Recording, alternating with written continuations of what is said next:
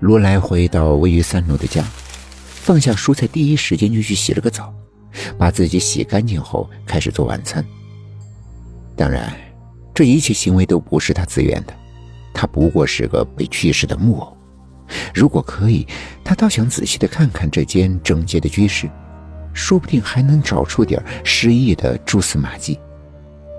但现在他只能够偷偷的转动眼珠。他发现屋子的门后挂着一个本子，上面写着每天的行程，时间精确到分钟。或许，这就是神秘力量对他的安排。罗莱想，虽然现在很沮丧，但他现在起码不用担心自己的生命安全。他还发现冰箱上贴着许多便条，每张便条都在提醒他各种食物的营养搭配方法。他走进厨房，看见许多刻度精细的器皿摆放的整整齐齐，像化学实验室。难道控制他的幕后黑手想让他成为一个健康生活的专家？罗莱心里嘲讽。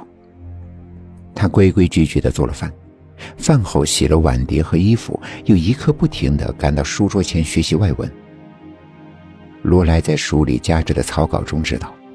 自己原来还有考试深造的打算，但他完全想不起来这是怎么一回事他现在只想重新获得这具身体的掌控权。凌晨十二点整，罗莱洗漱完毕，被迫躺在床上入睡。罗莱，罗莱，有人在敲门。罗莱睁开眼睛。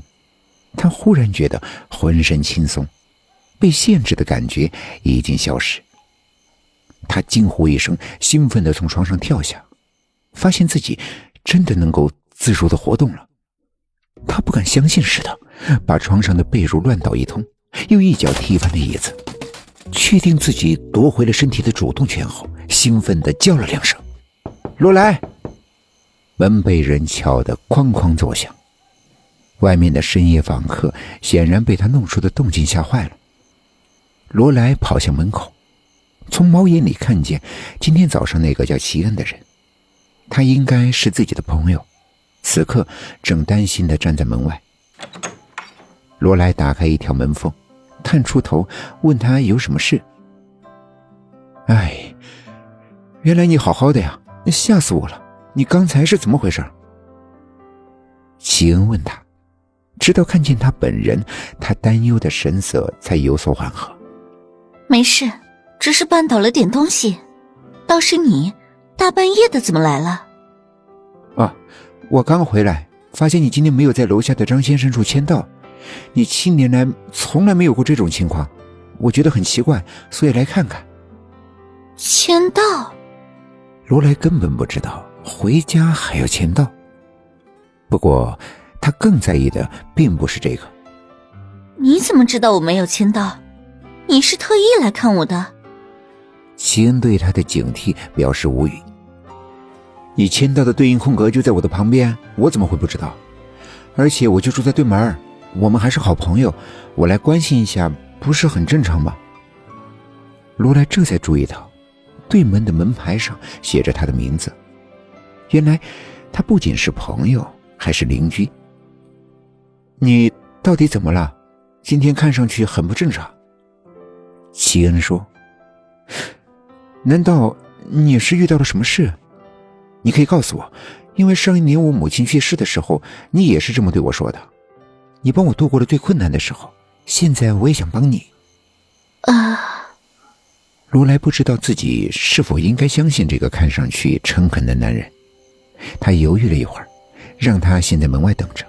自己回到屋里东翻西找，找出了几个相册来。他想找关于他的痕迹。如果自己真的和他是朋友，那么至少会留下一点证据。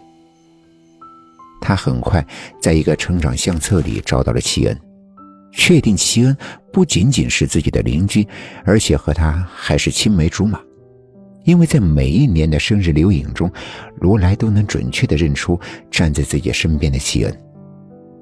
他又找到了自己的日记，发现日记里有许多关于他的记录。再看手机的通讯录，也有他的名字。他或许可信。